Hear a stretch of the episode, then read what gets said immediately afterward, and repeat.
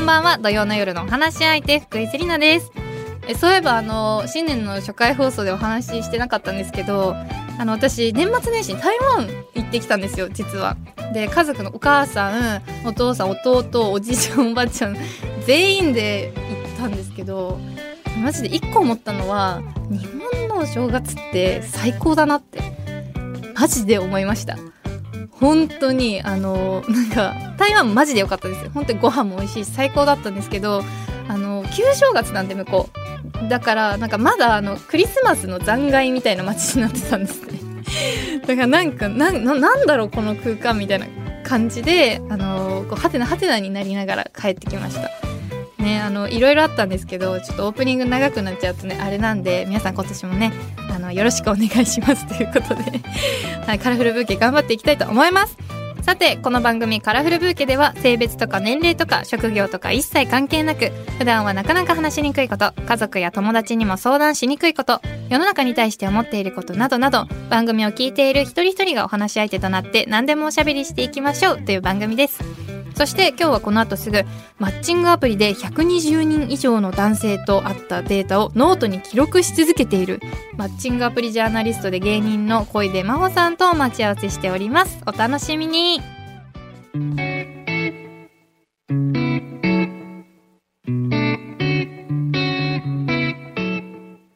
今日はなんとカラフルブーケに歌手の愛子さんに来ていただいております。ほんまにみんなありがとう。あいこ登場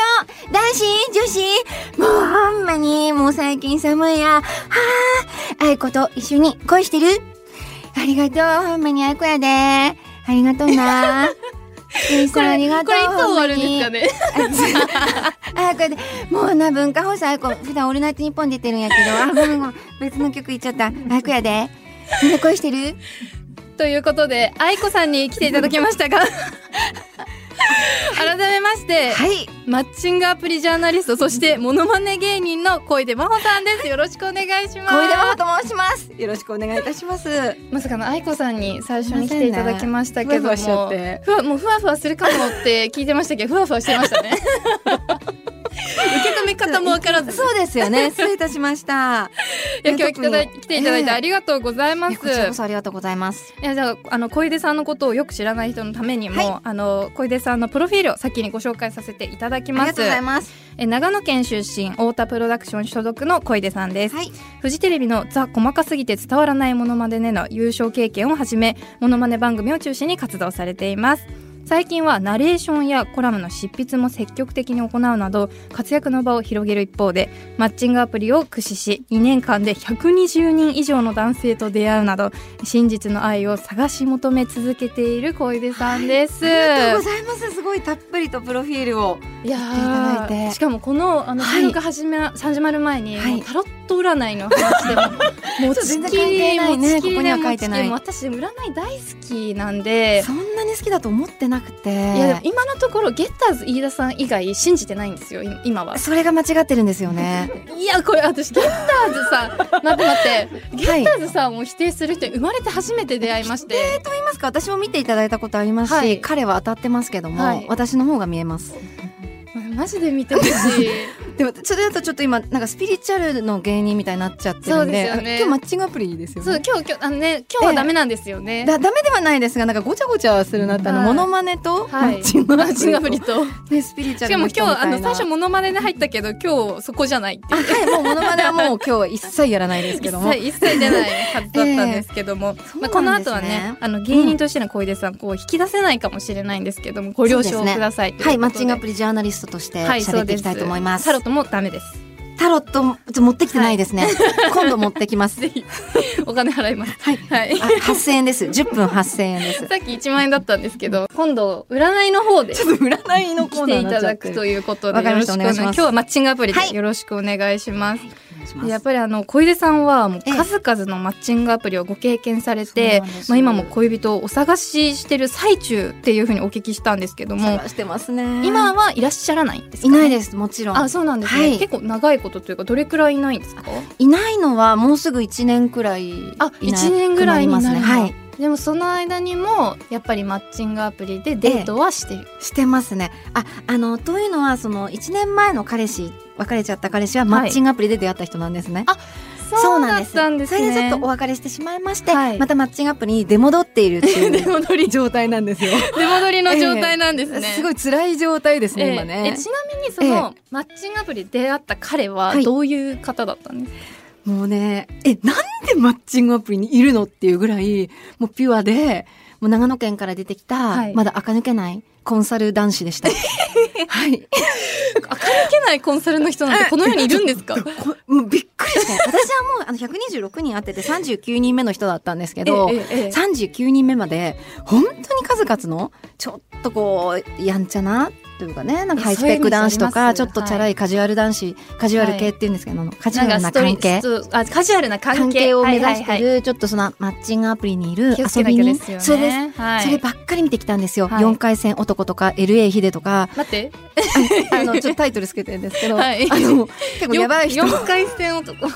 あ4回戦男っていうのはあのプロフィールがはい。 4回戦できる人、ド M な人、探求心ある人、開発されるのが好きな人、募集って書いてあった んですね。ですごいハイスペックでイケメンで、小泉進次郎さんにそっくりで。あめっちゃかっこいいじゃないですか。やばい私は一目惚れしちゃったんだけど、はいそのちょボっッとシそュ用の、語きつ。あの、プロフィールがちょっとサイコパスだったっていう。 え一応そのはい方とはお会いしたんですか。会いました、20分。二十分だけ。逆にどうやって二十分で帰るんです か。だって急に目が、目の瞳孔が開いて、お前4回戦できるよな、とか。できたから、え、怖っと思って。あと俺なんかあのいい大学出てるからいい遺伝子持ってるぜみたいなあやばっと思って、まあ、そういうのばっか当たってきたんでその彼になった方はすごくピュアな人だったので好きになってうわねーすごい素敵な出会いもやっぱあるんですね。絶対ありますいやだから諦めちゃいけないっていうことですよね。素晴らしいそれを言いたかったんですうういやそれ言い方よかったよかった。もう本当にそれを今日訴えたくていやそうですね、うんぜひあの皆さんもやっぱりリスナーの方も結構ねマッチングアプリ密かにやってる方いらっしゃると思うんですよ絶。対いますよいますよだからぜひね小出さんのあの経験談を聞いてたくさん勉強していってほしいなというふうに思います。お願いします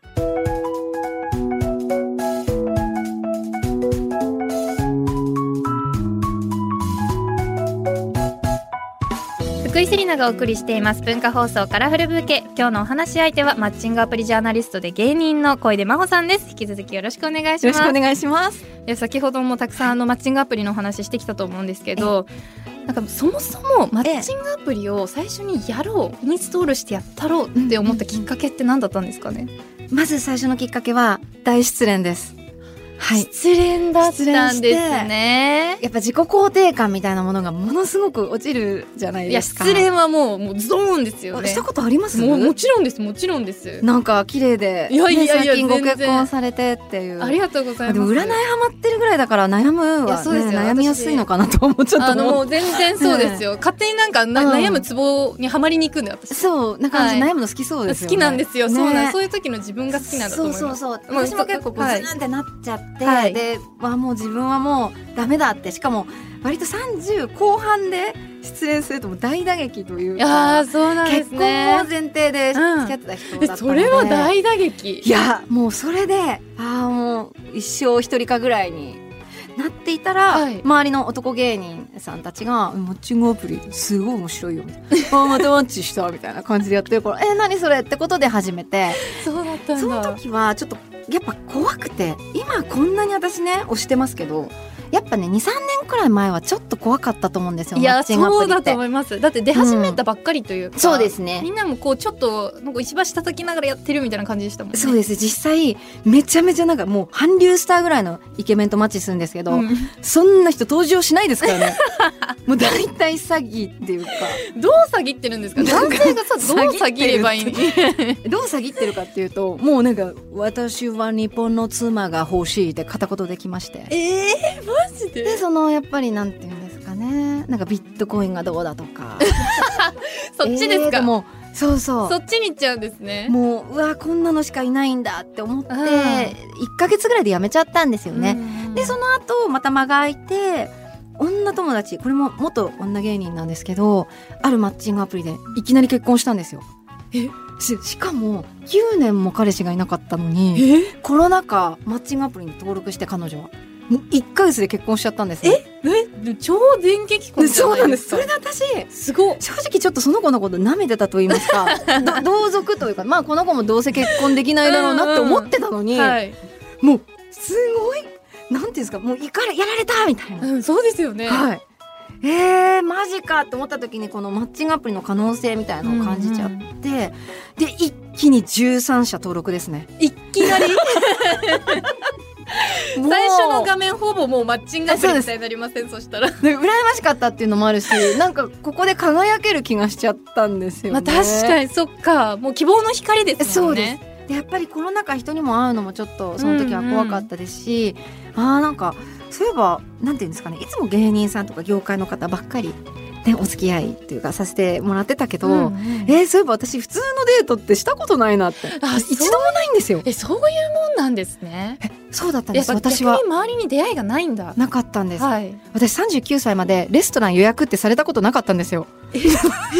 一度もレストランを予約しましたってマッチングアプリで初めて言われたんですよもうすごい嬉しくてえ芸人さんって予約しないんですかなんかあの貧乏地下芸人とばっかり付き合ってきましてです ね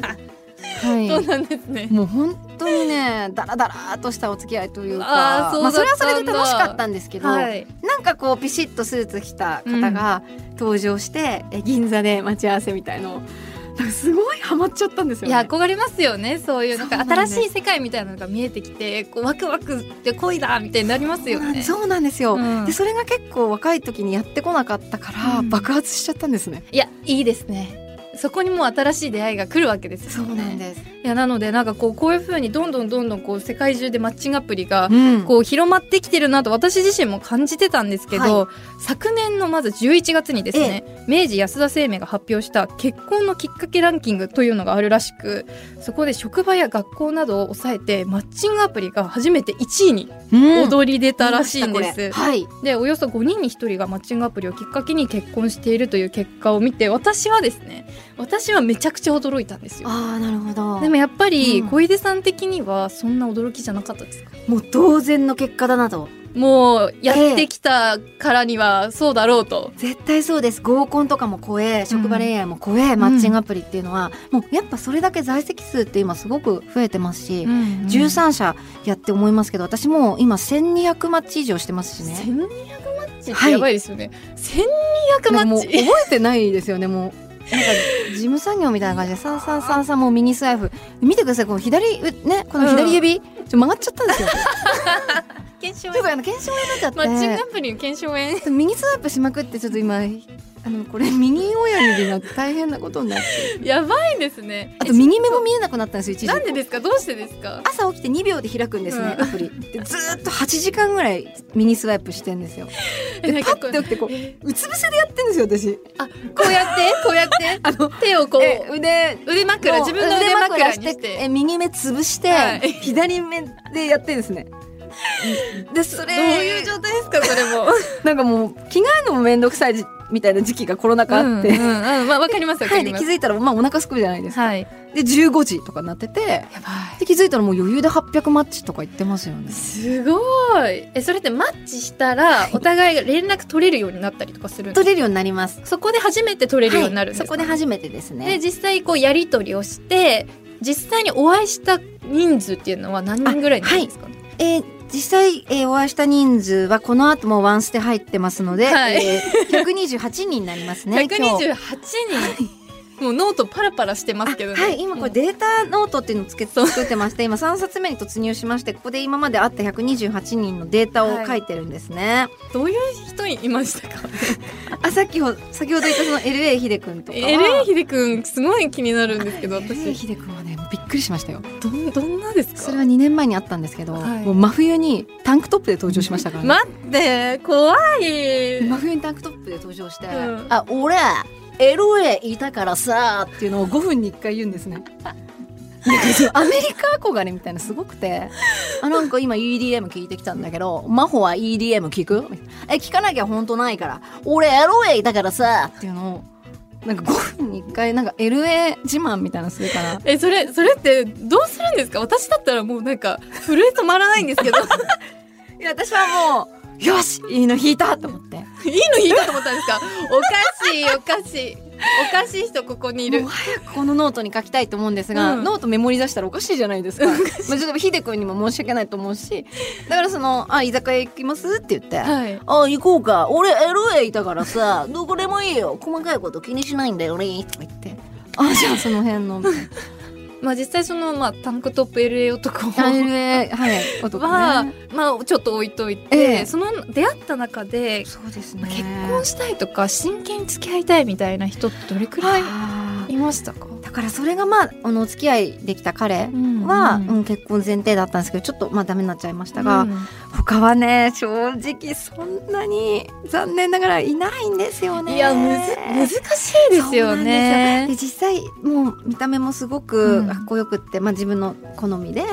あのスペックも高くていい人でっていうのはいるんですけども、はいなんかそういう人に限って結婚願望がないとか言われちゃったりないないやな俺はくてもいるんですね結婚するまあマッチングアプリの中彼女に彼女が欲しまいあってうそう、うんでも、まあ、私の年齢とかあとそういう結婚をやっぱしたいので、うん結婚ってワード出しちゃった瞬間になんかゴニョゴニョゴニョって言い出して、うん、まあちょっと結婚はまあまあ45年後かなとかまあしなくてもいいかなみたいな風に急になんかテンション下がっちゃう子が多いやだーそれうん嫌ですよねそれかまあ私がちょっとそのなんか引いてる人が まあ悪いのか悪いと言っちゃうんですけども悪いのかまあもうちょっとこう真剣なアプリもやった方がいいかなと思ってて あやっぱアプリごとにあそうなんです特性があるんですよねきっとそうなんです。あのやっぱ傾向がありましてカラーも全然違うので、うん13歳やって真面目なのももちろんやったんですけど、はいはい一番真面目なのってやっぱ結婚相談所なんですよ。あやっぱそうなんですね、結婚相談所もアプリでやるんですけど今はは、まあそれも同じように申請して、うんまあ間に仲人さんとかカウンセラーさんみたいなのが入るんですけど、私はこの結婚相談所がもうめちゃめちゃ人気なかったんですね。えそうなんですか正直マッチングアプリで承認欲求高まっちゃって私ちょっとモテると思っちゃってたん ですよ、そしたらあの結婚相談所でもう蓋を開けてみたら、うんもう散々な結末でえそんなことあるんえでちょすっとかもう本当に1週間に1人とかしか来ないんですよ申請がへーお見合いの申請がそうなんだえそれはなんか68歳公務員とかどういう状態でもどういう状態って言ったら失礼ですよね え本当これごめんなさい別に68歳の方悪いわけじゃないですけど、うんうんえ父親と変わんないですしいやそうですよねなんかそこまで何妥協しないと結婚できないのって そんなことないえですそれか LA ヒデじゃん単ね、価なんかその間がいないんですよやっぱアラフォーになってくると。なんなんですかねそれが結構悔しくって、うんで結婚相談所も頑張ってね実は結構6歳下のはいなんかいい人もいたんですけど、はいはいそのあの例の彼氏元彼とうん同時期に出会っちゃっなて、んなんかね人生って、ね、重なるんですねそうでもそれわかりますなんかわーってこう、ねなんか恋愛のモードが来てる時ありますよなんねかもモテ期といううんうかん人生何回かしかないありモまテす期よねみたいのが重なって、うんだから選べるのすごいありがたいですけど、うんうんでも選ばなきゃいけないじゃないですか。確かにだから何か泣く泣くっていうことはありましたうわーももったいないもったいないばらけてきてくれればいいのもう戻れにないいやー戻るの失礼ですよねだってなんかそう ですよね一年え後こにれ戻失るのっ礼てかもしれないですけどその、ええなんか連絡先は持ってらっしゃる持ってますなんかもう一回ちょんちょんちょんちょんみたいなのできないんですかねいやーえいいんですかそんなことしてわかんないですなんか本当難しいですねあの結婚相談恋愛所っのあのマナーがわからなすぎててそうですね、はい私もマッチングアプリジャーナリストですけど恋愛に関してはかなり偏差値低いのでそうなんですか低いやつしかこんなそハうだったんですかマんないでしょっていうそうですよそうですよだからわかんないんですいやうそっんかまあでも真剣な相手を探してはい今後もこう恋活をしていくっていうしたいですねことですよねしかも長くやるもんじゃないと思います正やっ直ぱそうなんですかなんか私の知り合い何ヶ月って決めてやってる子多いんですよそれ成功してませんしてますやっぱり卒業していくんですよちゃんとやっぱりねそう私がコンサルした友達がいるんですけどコンサルしたんですか私もうマッチングアプリコンサルできるようになっててあの本当に四十のもうずっと彼氏いない、はい結婚相談所で私みたいに人気ない子が、うんマッチングアプリでは年下も来るし年上も来るからやってごらんって言ったら、じゃあ私は1年って決めてやってみるもうずっとやってきて苦しいから1年って真帆ちゃんを信じてやってみるって言って見事す結婚しましたっあ結婚まで行ったんですかすごいていう連絡が来ました真帆ちゃんのおかげだよってめでたいあれコンサルしてるそうなんですよ。な んか自分がね幸せになるよって話なんですけど、ですやっぱりね期間限定にするってすごく大事です。やっぱそうなんですねでねやっぱりこのもうちょっと深い話になってしまうんですうが、ん結局マッチングアプリで出会おうがどこで出会おうが自分自身に問題があるので。出会えない人は絶対にまず一回自分と向き合ってみた方がいいですやっぱそこ大事なんですね、い、や私の友達にもマッチングアプリで苦戦してる子は、えちょっと自信がなかったりとかやっぱりあのプライベートのその今までの恋愛でもちょっとあ大丈夫かなって思うようなところある子多いんですよね。なるほうどね、ん私だえそうなんですかそんな風に見えない正私正直そんな風に見えなくないですかいや私もともとマッチングアプリは男性への復讐で始めたんです よまあもともとそういう失恋とかで、あーなんか私は恋愛運がないんじゃないかとか、うんうんうんその20代なんかお笑いをストイックにやらなきゃいけないみたいな感じで恋愛は邪魔するものとか思い込みすぎて、はいなんか男の人ちょっとこうなんていうんですかね苦手というかなんなんていうのかな不信感みたいのははいあるので、マッチングアプリで慣れたいというあーか。そうだったんですね青春を取り戻したいみたいな感じでバーってもうこの人もこの人もこの人もみたもいうな回収だそうみそたいうな回収したんですよよだから変なやばい人も引いちゃうってい うもうなんか選ぶ気ななかったのかもしれないねもはや選ぶ気ないんですよ、うんだからよくなんか理想高いんじゃないかって言われるんです確かねに、うんうんあのこんだけ合ってて選ばないってって、そうじゃなくて別にあの逆に選んでないんですよ選んでないんですよ全員言ってるっていうなんかこの人はいいかなってみんながやってるとこもう全部もうほぼほぼ見ないで OKOK ってやってるもう、ね、私年齢も年収も見ないんですよ写真だけ見てはいあもういいやっていうすごいじゃあ顔オンリーだけで決めてるってことなんですかね、あ顔もだって私上は65下は21まで行きました 幅 広いそうだね65の方と何何をお話しすればいいんですか ね65の方もちょっと、えー独特でしてかなんかあの社長って言ってたんですけど急に「僕は作曲もするんだ」とか言い出して「君はいい声が出そうだね」とかって あなんかプロデュースしたいとかわけわかんないこと言い出したかなんらかさっきからねなんかあの L の素質があるから開発してあげようと かなんかそうなんか開発されやすくて「えじゃああのカラオケで私の歌聴いてください」って言っちゃって私も でそっからの歌のオーディション始まったんですよ。まずは3曲歌ってくれよとか言われたから好きな曲歌って「生き物がかり」とか、んそれこそ愛子さんとか歌ってあ愛子さん歌ったんですなるほどちょっとじゃあ3個原曲キーから落として歌ってみよう かうん小出さんはこれで跳ねるなみたいななんかプロデュース されちゃってあの芸能の方ですかねよくわかんない私はあの芸能って名乗ってやってないので何者って思ってると思うんですよねい やいやお互い何者ですよね お互い何者状態すぎてもう何も言えないんですけど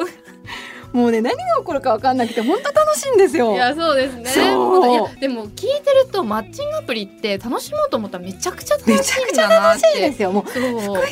んてやりたいもういたらうんもう1週間で8万マッチだなめっちゃできるこんやなん綺麗な人いたらいやでもやっぱり周りでやってる子たちの話聞いてると、うんもうなんか災難だったみたいなこともたくさんあるんですあよ。なるほどそうでさっきあのお話ししたように結婚のきっかけ今1位になってると思うんですけど、ええそういうメリットもある分こうマッチングアプリ疲れだったりとか、はこうなんそうなかんですねロマンス詐欺なんていう言葉も最近聞くんですけど、はいこう気をつけなくちゃいけないとかやっぱこういう怖い思いもしたよみたいなエピソードってありますか、ありますね。やっぱり、もうこれはニュースでも出てるように、うんその通りあるんですよね、ロマンス詐欺とか。あるんですね、はいやっぱり。明らかにおかしいですけどね、文章が。 そうそうえそうなんですかそのプロフィールでわかるんですかあなたを妻にしたいとか、あなたは花のように美しいとか、その一発目で言います、そんなこと。 まあ、もちろんいろんなね、あの、性格の方もいますから、うん本当に気をつけていただきたいですし、私がね、実際やっちゃったなっていうのは、勧誘の方に会ってしまったことです。ビジネスの勧誘です。そうなんすねそういうので利用してる人もすごく多いんですよ。しかもすごいいい人なんですよ。やっぱりそういう人って会うと普普通の高青年なんですよ。わかりますでもね冷静に考えたらメッセージおかしかった。えなどういうこと言ってくるえの私マネージャーさんとなんかやり取りしてんのかなっていうぐらい。えなんか 仕事のスケジュールの なんかなんか日程決めるみたいな感じなんですよ。それも詐欺れてないじゃないですか ね出ちゃってるじゃないですかあねそう真帆さんはじめましてよろしくお願いいたしますって来て「え好き嫌いなものはありますか?」みたいな感じからえ例えば新宿のお魚が美味しいお店そしてもう一つは渋谷のお肉が美味しいお店どちらがよろしいでしょうかお時間の方を決めていきたいと思いますそちらに合わせますので日程を出し出し合っていきましょいうやみもたいうなコンシェルジュですね完全にえそんなのだからあれ仕事のなんかメッセージかなって思っていやーでもなんかそれだけだったらちょっとすっごい丁寧な方なのかなそうなんですよぐ。らいで例えば顔が好みとかだったら行っちゃうかもしれないいきます。うんそうなんです。だから、まあ、騙されるっていう気持ちはすごくわかりますし、私も合ってますね。いやそうですようんね、まあ、実際そういうちょっと騙され体験みたいなのありつつこれだけはやらやらないようにしとこうとか自分の中でこうルールみたいなの作りましたあ、自分のルールは、私はもう絶対ドタキャンと遅刻をしないって決めてて、え偉くないですかえ ー絶対ダメでしょう。偉いただ単純に偉い あ遅刻は、すいません、この前2分しちゃったんですけど。えすごえマジですごくないですかがあのやっぱり時間を使ってくださってるっていうのと、はいあのなんていうんですかねまあご馳走してくださるっていうのがあって、なんとなく遅刻は許せないかうなわっーもうそれはどんな方でもてそうですことねですよね。あと結構芸人さんの世界であんま遅刻の印象悪いですようね。んうんうんそういうもんなんです、ね。の癖がついてるっていうのもありますし、はいドタキャンはもうほんとこの前もドタキャンされてあそうなん ですか。渋谷でずっと私蔦屋の前で1時間待ってましたからねこんな寒いのに。それで一回ザラ行って戻ってきて ねまだ来ないよってあ私説教しちゃったんですよ初めてええ来てくれたんですか逆にその後。既読になってますけどブロックしちゃいましたけど私ええあの本当に来ないんだったら約束しないでもらえますって言って、うん間違いない。 そんな根性でうんマッチングアプリをやるなってマッチングアプリでそんなスポコンだったんです言かっ。ちゃったの結局会うの怖かったんでしょそんなビクビクしてスタンプ1個だけ送ってきて探って そんなんで恋愛しようと思わないでくださいまずあなたは自分自身を見つめ直しましょうお幸せにって送りましたもうねちょっとヒートアップしちゃうまあ、ね、世直しもしてます最近そうですね。もうそういうもう許せないもう許せないですね。ダメですね。はいいやでもそういう人もいるからこうちょっとずつこう気づかれみたいなのもうしてきちゃったりしないんですかね。あ一回もううわーって思ったのがもうこれだけはもう皆さん絶対やめていただきたいんですけど、うん既婚者が混じっておりますそれがはい、そうなんですよダねメ。ですよ既婚者だけはね本当に真剣に結婚したい女の子たちの時間を無駄にしないでほしいです本当にね勘弁してほしいえ既婚者って見抜く方法とかありますか最初私も分からなくてですね、あってで実際なんか彼らってななんなんなんですかねあの余裕がある余裕ななんです何よあの魅力なんか私楽しくて3時間も喋っちゃってえなんかこの人素敵でもだんだんなんかそのガツガツ感がないんですよう口ん説いても来ないといういやかそりゃそりゃ余裕ありますもんうねんだってアプリはこう結婚したいとか思ってる人たちが来てるのにそうですよもう結婚してるわけだからそりゃ余裕ありますよねそうなんです。で、3時間経って私ももう、あの、結婚したいんですね、とかって言い出したら、なんか黙るんですね。黙るんだそうで、うーん、とか言って、え、なんでマッチングアプリってみんな、何遊びじゃないのそんな感じでやってるそんなとか言われたから、うん。ええ、もしかして、ったら、あ、ごめんなさい。あ、そっか、ごめんね。え、なんかもっと緩い感じかと思ったからさえー、無理なんですよえそう言われたらなんて返そ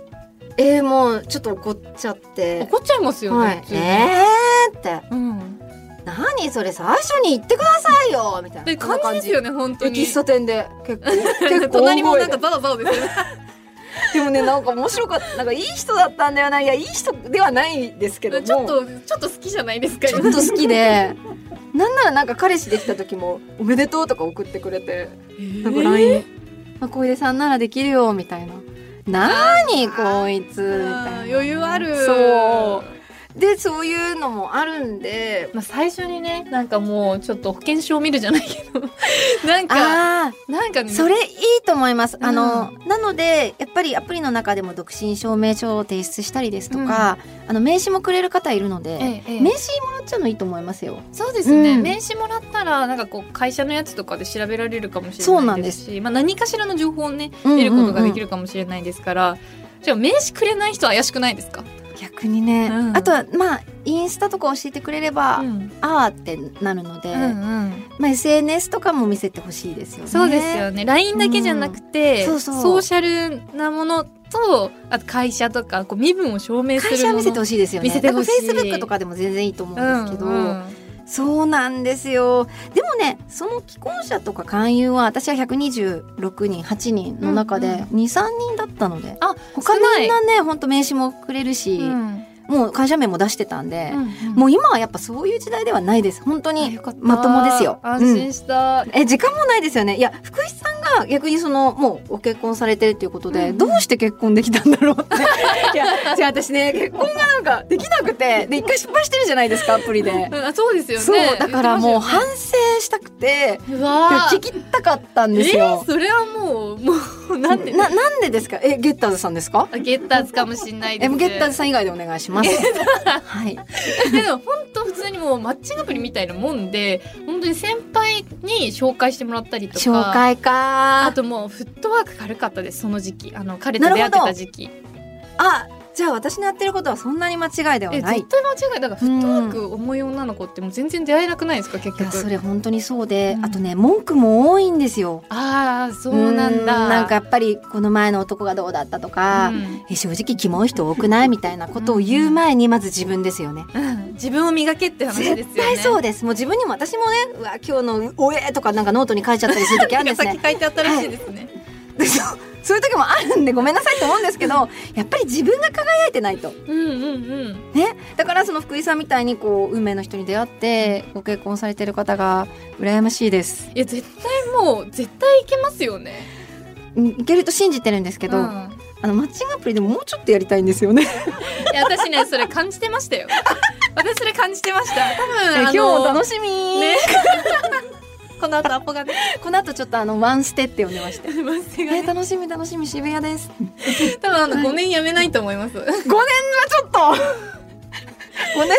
五年経ったら自分も結構ね見た目も変わっちゃうし。少なくともあと1年ぐらいはやられてそうですよ一年はあっという間ですからね。うんだからもうあの小出さんに出会いたい方はもうしもう血眼で探していただいてねお願いします。はいぜひやってたまにいらっしゃいいますありがたいことにあ。そうなんですか SNS でどのアプリ探してもあなたを見つけられないとたか。だいて怖くないですか逆にちょっと怖い。怖いですよねあと私あんまりあのファンというか、はいあんまねこう私を知ってる人嫌なんですよ。あそうそうなん全ですく興味ない人がよくてファンはありがたいですよ、うんうんうんファンいなきゃね我々はねやっていけないですでが、も恋愛とは別ですもんね嫌ですなんか息抜きできなくないですうか、ん面白いこと言うえのモノマネしなときゃか私モノマネ普段全然練習あんましないんですね ダメなんですけど ダメなんですけどね あのでもあんまりちょっとうんお笑い好きはちょっと嫌なんですね嫌ですはいやだからもう小出さんにあんまり興味のない興味ない全く、ん全く知らないお前なんか知らねえよって感じの人がい いですマッチングしたい人、はいむずめっちゃむずい めちゃくちゃむずいですねでもぜひねあのもしいいこうご報告あればいちょっとメールでも送っていただていてねはいなんかじゃあちょっとここのね番組を機に私が結婚できたらお礼にタロット占いをえぜひ8000円分めっちゃお得じゃないです か反省私メリットしかないですよね 反省マイナスなるだけだけどえやりますよ本気でぜひお願いします何をそんな悩んでるのかよくわかんないですけどねあの福井さん悩みっていうよりなみ未来を見てほしい未来を未来未来未来そんなん知ったって ね知らないから楽しいんじゃないですかこのいやということでねええ本当にいろんなお話をお伺いしてきたんですけどありがとうございまもし残た念ながらそろそろお別れの時間となってしまいました、え1時間経ちましたいや経っちゃったんですね早い嘘本当にでも最後にですね今日小出さんが感じたことを花言葉にして、ああ 花の言葉ブーケを作りたいんですが、はぜひ小出さんの花言葉お願いしますマッチングアプリは人生の教科書である言い方どうにかしてもらっていい ですかもうすべてでもその心ははそのい心は、すべて学べます。自分自身のこと、他人はやっぱ鏡なので、本当に人との出会いって成長しかないです。人間関係の縮図が学べる。こういう楽しい方もいらっしゃるのでもうねこうちょっとうじうじってしてる方もうん一歩踏み出していただけたらなと思いまぜす、ひお願いし小ます。出さんからいただいた花言葉はしっかりとカラフルブーケに束ねていきますありがとうございますありがとうございます。さあそしてお知らせなどございますでしょうかはい、え今このマッチングアプリで体験したことをあのコラムえー連載させてもらってます。はい二つ連載してまして、まず一つは女性ウェブサイトフムムというところで、え毎週土曜日に配信してます。先ほどあったあの LA 秀子の話ですとか、はいあのこじらせてる私の話 ですとか書いてます。あとはマッチングアプリジャーナリストを特化して、クイックジャパンウェブさんでも連載してます。こちらはあのこんなアプリはこういう傾向があるよとか、男男性のプロフィール写真モノマネとか あの掲載してるんですよそれすごい 気に入っててなんでこんなのプロフィール写真にすんのっていうの承認欲求高い高々男子とか、うんうんうんもう鬼の自撮りみたいなやつですかね、ルイ・ヴィトンととかシャネル持って「あのイエー!」とかって撮って るモノマネとかしてるんでぜひ見てください。ぜひねぜひ見ていただいておご願い勉し強まをすねしていただけたらなというふうに思います、ああとですねツイッターとかであのモノマネ本業の方も、んあのいろいろ告知しておりますので、あとラジオもやってますんでぜひ皆さんチェックお願いいたします。ぜひ皆さんお願いしますというわけで小出さん今日はありがとうございましたありがとうございましたまたぜひお話ししましょうしましょうこの後アップ活行ってきますセミラクトプレゼンツカラフル相談室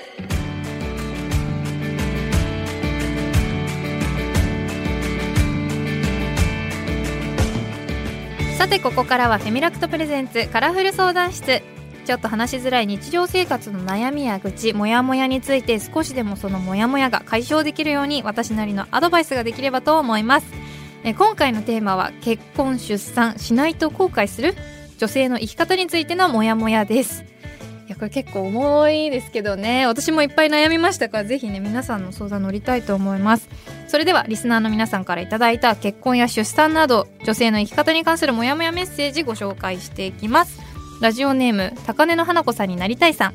初メールですありがとうございます女性の仕事バリバリやりたい時期と結婚出産の適齢期ってどんかぶりだよなぁと日々考えますどっちも手に入れたいってわがままでしょうかというメールいただいておりますいやめっちゃわかる 本当にいやでも